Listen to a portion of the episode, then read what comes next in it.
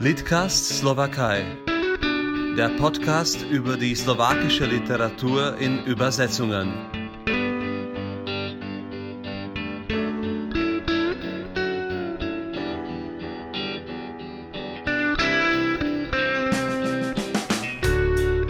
Guten Tag, äh, ich heiße Michael Horecki und ich begrüße Sie beim Literatur-Podcast Litcast Slowakei. Heute mit Lydia Nagel aus Berlin. Guten Tag. Hallo. Lydia Nagel, äh, geboren in Wismar, studierte nach einer Korbmacherlehre in Berlin, Belgrad und Moskau Slawistik und Kulturwissenschaften. Dann leitete sie Praktikantenprogramm für Gäste aus Ukraine und Belarus im Land Brandenburg war später auch wissenschaftliche Mitarbeiterin für ostslawische Sprachwissenschaft an der Universität in Wien und übersetzt freiberuflich aus verschiedenen slawischen Sprachen ins Deutsche, äh, aus der ukrainischen, serbischen und auch slowakischen, hauptsächlich Prosa und Dramatik. Sie hat auch mehrere Stipendien, zum Beispiel Berliner Übersetzerwerkstatt im Literarischen Kolloquium oder Arbeitsstipendium im Künstlerhaus Lukas. Und ich freue mich sehr, jetzt Lydia Nagel bei meinem Podcast begrüßen zu dürfen. Und die erste Frage wäre, welche war eigentlich die erste slawische Sprache, die du gelernt hast und warum? Die erste slawische Sprache, die ich gelernt habe, war Russisch. Äh, ganz einfach, weil ich in der DDR aufgewachsen bin. Ich war noch in der sogenannten Schule mit erweitertem Russischunterricht, hatte also ab der dritten Klasse Russisch und habe es auch noch zum DDR-Meister in Russisch geschafft. Aber die erste slawische Sprache, aus der ich dann übersetzt habe, war tatsächlich Slowakisch. Ironie des Schicksals. Warum gerade? Was ist da passiert? Das ist ja selten so. Ähm, äh, das hatte sich so ergeben. Also ich hatte dann in Berlin Slavistik studiert, tatsächlich mit Russisch als Hauptsprache. Und wie du auch gesagt hattest, war dann ein halbes Jahr in Moskau und ein halbes Jahr in Belgrad. Aber ähm, mit dem Übersetzen habe ich tatsächlich ähm, aus dem Slowakischen angefangen, ähm, auch fürs Theater. Das war vor reichlich zehn Jahren. Und was war das für ein Stück und äh, wer hat dich angesprochen mit so einem Auftrag? Ähm, das hatte sich auch wieder ergeben. Also das war von Skrat ein zeitgenössisches Stück. Und ähm, ich war ja dann kurze Zeit später in Wien für drei Jahre und war während der Zeit auch sehr, sehr oft in Bratislava. Das war einfach sehr praktisch, dass man wirklich innerhalb von einer Stunde hin und her fahren konnte. Also im Moment lebe ich am östlichen Stadtrand von Berlin und brauche manchmal länger, um Orte in West-Berlin zu erreichen. Und man konnte dann also auch wirklich sehr bequem mal abends ähm, nach Bratislava fahren, um sich eine Aufführung anzuschauen oder ähm, eine Lesung zu besuchen. Und äh, da habe ich dann auch wieder mehr fürs Theater übersetzt. Ich schätze es gerade sehr, eine Off-Szene-Theatergruppe in Bratislava, heute stationiert ja. im Kulturzentrum A4, einem wichtigen Ort für zeitgenössische Kultur und Kunst in der Stadt Bratislava. Was war das für ein Stück und warum gerade? Was war das für ein Übersetzungsprojekt? Ähm, das war letztendlich kein Projekt, sondern meine Initiative. Das Stück hat mir sehr gut gefallen. Das Narodenini, ein ähm, ja, sehr zeitgenössisches Stück in jeder Hinsicht und ähm, auch letztendlich ein sehr universelles. Und deshalb ähm, war das letztendlich meine Initiative auch, ähm, dieses Stück vorzuschlagen und zu übersetzen. Konntest du dafür einen Verlag finden, äh, wenn es dein Debüt war?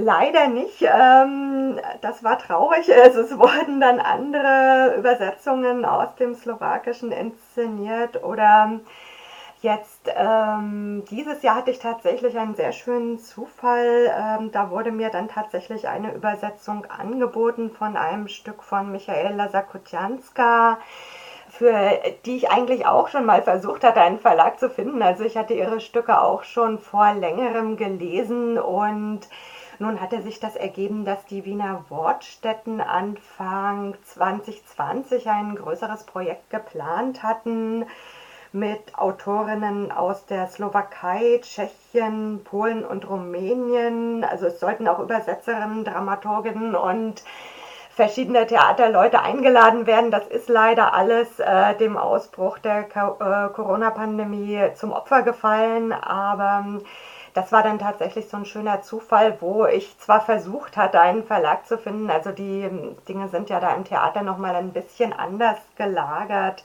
als bei Buchpublikationen, aber wo es dann trotzdem zu einer Übersetzung gekommen ist, die nun hoffentlich auch ähm, in Wien vorgestellt werden wird. Michaela Sakutjanska, eine junge Theatermacherin und Autorin, die ich auch sehr schätze, aus dem Breschowske Narodne Divadlo, eine Provokation an sich. Äh, ja. Breschower Nationaltheater ähm, das gibt es nur in Bratislava und in der östslowakischen Provinz äh, war das ein sehr schöner Witz und äh, mhm. äh, inzwischen eine anerkannte Autorin. Wie ist es überhaupt mit Übersetzung der Dramatik im deutschsprachigen Raum? Wie ist da deine Erfahrung bis heute? Kann man sich da als selbstständige Übersetzerin überhaupt durchsetzen aus dieser eigentlich kleinen Szene? Ähm, es kommt drauf an. Also die letzten Jahre habe ich sehr viel aus dem Ukrainischen übersetzt. Ähm, da habe ich auch wirklich sehr viele Stücke übersetzt, auch sehr viele Stücke selber vorgeschlagen. Da war natürlich ein glücklicher Zufall wieder, dass es zwei größere Festivals gab. Also das Theater Magdeburg hatte 2016 unter dem Titel Wilder Osten ähm, ein Ukraine-Festival drei Tage lang ähm, selber auch wirklich ähm, organisiert und durchgeführt, für die ich alle Übersetzungen gemacht habe. Und 2017 hatte dann der Heidelberger Stückemarkt, also ein für Deutschland auch sehr bedeutendes Festival zur Gegenwartsdramatik, die Ukraine als Gastland eingeladen. Und nun hoffe ich natürlich sehr, dass irgendwann auch die Reihe an der Slowakei ist, Gastland des Heidelberger Stückemarktes zu werden, weil das wirklich eine sehr gute Möglichkeit ist, auch ähm, Theaterszenen verschiedener Länder bekannt zu machen. Also das ist dann immer eine Mischung von Gastspielen, die eingeladen werden und in der Regel dann äh, mit Übertitelungen gezeigt werden und auch szenischen Lesungen, wo dann also Stücke extra übersetzt werden für dieses Festival. Dieses Jahr wäre Litauen dran gewesen, das wird dann nächstes Jahr nachgeholt. Und wie gesagt, ich hoffe sehr, dass sich für die Slowakei auch so eine Möglichkeit bietet. Ich bin seit längerem im engen Kontakt auch mit dem Theaterinstitut in Bratislava und ich hoffe, dass ich da auch in der Zusammenarbeit vielleicht die Möglichkeit ergibt, äh, die slowakische Dramatik in Deutschland oder im deutschsprachigen Raum etwas ausführlicher darzustellen, weil ich denke, Potenzial ist auf jeden Fall da. Also auch gerade mit Michaela Sakutjanska denke ich ähm, vielen anderen Autorinnen und Autoren auch, ähm, gibt es durchaus sehr starke Stücke, die auch für Deutschland eine Chance haben, könnten, nicht nur in einer szenischen Lesung vorgestellt zu werden, sondern vielleicht auch tatsächlich mal auf einer deutschsprachigen Bühne zu landen. Mhm. Und wie funktioniert das eigentlich praktisch? Schreibst du da ähnlich wie Übersetzer der Belletristik? Schreibst du selber Gutachten, Empfehlungen? Ähm, sprichst du die Verlage an? Ja, also es läuft teilweise über die Theaterverlage, die ja in Deutschland zumindest eher wie Agenturen funktionieren. Also die Stücke werden dann weniger gedruckt, sondern viel mehr vertreten.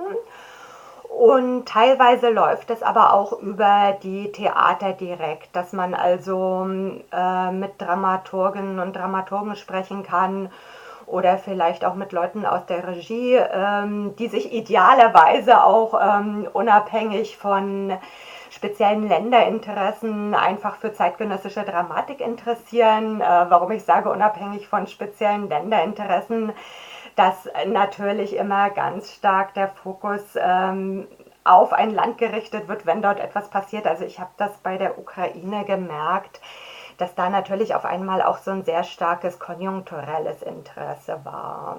Und was ich mir eher wünschen würde, dass das in eine kontinuierliche Beschäftigung auch mit der zeitgenössischen Dramatik übergeht, unabhängig davon, ob in dem Land gerade ähm, politische Ereignisse stattfinden, die in den deutschen Medien besprochen werden oder nicht. Und ich lese einfach sehr viele Stücke. Also ich promoviere zurzeit auch, also in der slawischen Sprachwissenschaft, aber zu verschiedenen slawischen Sprachen zur Personenreferenz in zeitgenössischen Dramentexten, lese also auch für meine Dissertation sehr viele Stücke.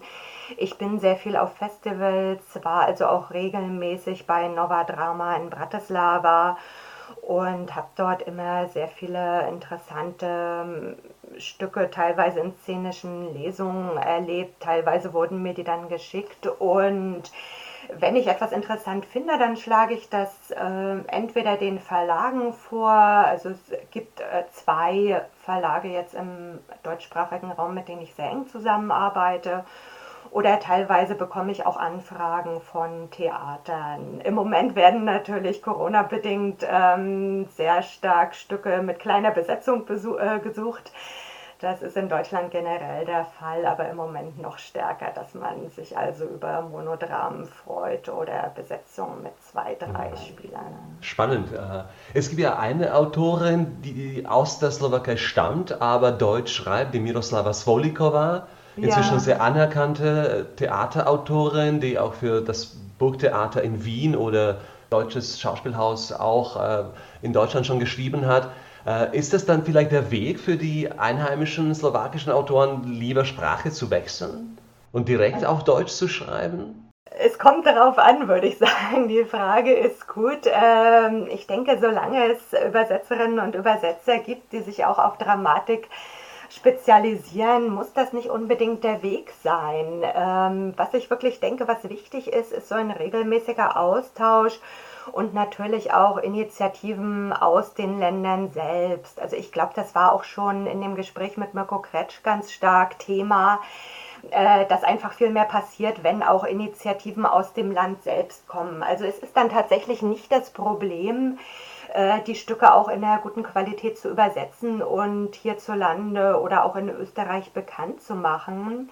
Also wir haben vor einigen Jahren auch zusammen mit Kolleginnen und Kollegen äh, einen Verein gegründet, extra äh, mit dem Schwerpunkt äh, Dramen- und Theaterübersetzung, äh, das heißt Drama Panorama, Forum für Übersetzung und Theater. Also da war ich auch mit Gründungsmitglied, habe den Verein mit aufgebaut, wo wir uns also wirklich das Ziel gesetzt haben, auch ähm, diesen Schwerpunkt zu setzen und zu überlegen, was sind die Besonderheiten, wie kann man ähm, internationale Dramatik in Deutschland vermitteln, wie kann man die Übersetzungskompetenzen stärken und so weiter. Du bist ja auch sehr engagiert, als du baust Netzwerke auf und äh, verbindest unterschiedliche äh, Data in diesem Bereich. Äh, wie wichtig ist es, glaubst du, diese Solidarität, diese Kooperation in der Branche der Übersetzerinnen? Die Kooperation, die Unterstützung? Ich glaube, die ist sehr, sehr wichtig von allen Seiten. Also sowohl der Übersetzerinnen und Übersetzer untereinander, als auch Unterstützung der äh, Kulturszenen oder des Kulturbetriebs, wie es auf Deutsch so schön heißt, im weitesten Sinne. Weil das natürlich, das Thema hatten wir auch öfter, kein Beruf ist, mit dem man irgendwie reich werden kann. Gut, wir sind als professionelle Übersetzerin in der Künstlersozialkasse versichert in Deutschland. Das erleichtert einiges, aber generell ist es streckenweise ein sehr prekäres Dasein. Und da freut man sich natürlich über jede Form von Unterstützung, äh, sei es praktischer oder sei es auch nur ähm, rein moralischer Art, dass man also wirklich merkt, man hat den Rückhalt auch aus den Ländern und das wird wahrgenommen, ähm, dass man sich da engagiert und das ist auch gewollt. Und das gibt dann natürlich auch ganz viel Auftrieb. Also ich glaube, so eine allgemeine Solidarität, auch gerade jetzt in den Zeiten, die ja für alle nicht leicht sind, in der ganzen Kunst- und Kulturbranche ist einfach enorm wichtig. Ich glaube, du hast auch einen slowakischen Autor übersetzt, der William Klimacek heißt, oder? Genau. Wie hast du den entdeckt? Der ist ja inzwischen Klassiker der zeitgenössischen Dramatik hier im Lande geworden.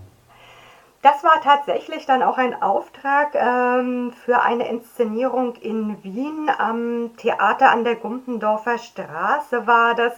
Auch 2012, das äh, war also auch der sehr schöne Zufall, dass ich da gerade in Wien war und ähm, dann tatsächlich auch von den Wiener Wortstätten angefragt wurde. Das war ein trilaterales Projekt, ähm, Slowakei, Österreich, Tschechien, wo dann also im Dreieck Autorinnen, Autoren und äh, Regisseurinnen und ähm, Regisseure ausgetauscht wurden. Also das Stück, was ich dann übersetzt hatte von William Klimacek, wurde von Martina Schlegelova in Österreich inszeniert. Und so kam das zustande. Und das war, wie gesagt, wieder sehr, sehr praktisch, dass Wien und Bratislava ja wirklich so dicht aneinander sind, dass man sich sehr gut austauschen konnte und auch öfter treffen, sowohl in Wien als auch in Bratislava. Es wird ja auf den deutschsprachigen Bühnen oft beklagt, dass hauptsächlich klassische Stücke inszeniert werden, immer wieder oder, oder Romanadaptionen, äh, überall von fast den gleichen bis Bestseller-Autoren. Ähm, wie ist das? Du hast da viel Überblick, äh, detailliert äh, die Lage für slawische Stücke auf dem deutschsprachigen Markt allgemein. Oh, ich glaube, das wäre nochmal ein Thema für einen eigenen Podcast, aber in ganz wenigen Sätzen zusammengefasst ähm, habe ich über die Jahre festgestellt, dass die Lage immer besser ist, wenn so ein Länderfokus gerade ansteht, wie zum Beispiel beim Heidelberger Stückemarkt oder wenn tatsächlich auch ein persönliches Interesse in den Theatern vorhanden ist. Ähm, es ist immer so ein bisschen schwierig, auch ähm, was die Verlage suchen. Ähm, natürlich wollen sie äh, Stücke, die lokal spezifisch sind, aber natürlich auch wieder nicht zu spezifisch, damit sie dann eben auch für ein deutsches Publikum oder ein deutschsprachiges Publikum auf einer deutschsprachigen Bühne gut funktionieren. Allerdings kann man ja sagen, dass auch in stark lokal verorteten Stücken sehr, sehr viele allgemeine und auch universell verstehbare Themen angesprochen werden. Also als letztes Beispiel eben das Stück von äh, Michaela Sakotjanska, was ich äh, kurz vor dem Lockdown jetzt übersetzt hatte. Das ähm, spielt in einem Musikclub in Preschau. Also das ist auch die erste Regieanweisung könnte aber im Prinzip überall spielen. Also Preschow selber wird in dem Text, ich glaube, wirklich nur drei oder viermal erwähnt. Und äh, das ist durchaus ein Text, äh, den ich mir sehr, sehr gut auf deutschsprachigen Bühnen vorstellen könnte, weshalb ich sie ja vor einer ganzen Weile auch schon mal für eine Übersetzung vorgeschlagen hatte. Und wo ich einfach stark hoffe, dass daraus was wird. Und das sind teilweise sind es Zufall, äh, Zufälle, teilweise äh, sind es dann Dinge, die man versucht irgendwo unterzubringen, dann klappt das eine nicht, dann klappt dafür was anderes. Also ich versuche optimistisch zu bleiben, sagen wir mal so. Es ist aber natürlich nach wie vor so, ähm, dass die Blickrichtung generell eher in Richtung Westen geht. Auch ganz einfach aus den praktischen Gründen, weil ähm, die Lektorinnen und Lektoren in den Verlagen in der Regel nicht slowakisch oder ukrainisch lesen.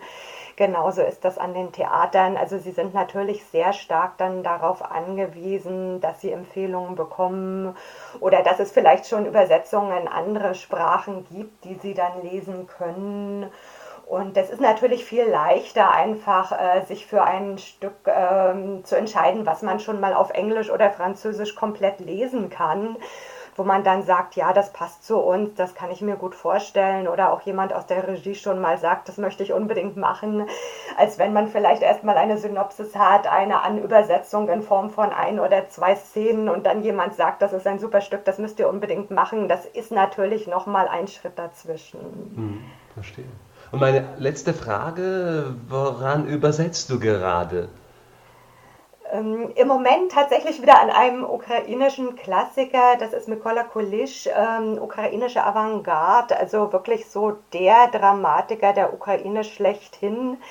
Ähm, nicht ins Deutsche übersetzt, da konnte ich Henschel Schauspiel begeistern, äh, von ihm drei Stücke ins Programm zu nehmen, was mich wirklich sehr freut, weil das auch sehr zeitlose und auch sehr zeitgenössische Stücke sind. Und ich hoffe tatsächlich in Zukunft auch wieder mehr aus dem Slowakischen zu übersetzen. Denn wie gesagt, das war die erste Sprache, aus der ich angefangen habe zu übersetzen.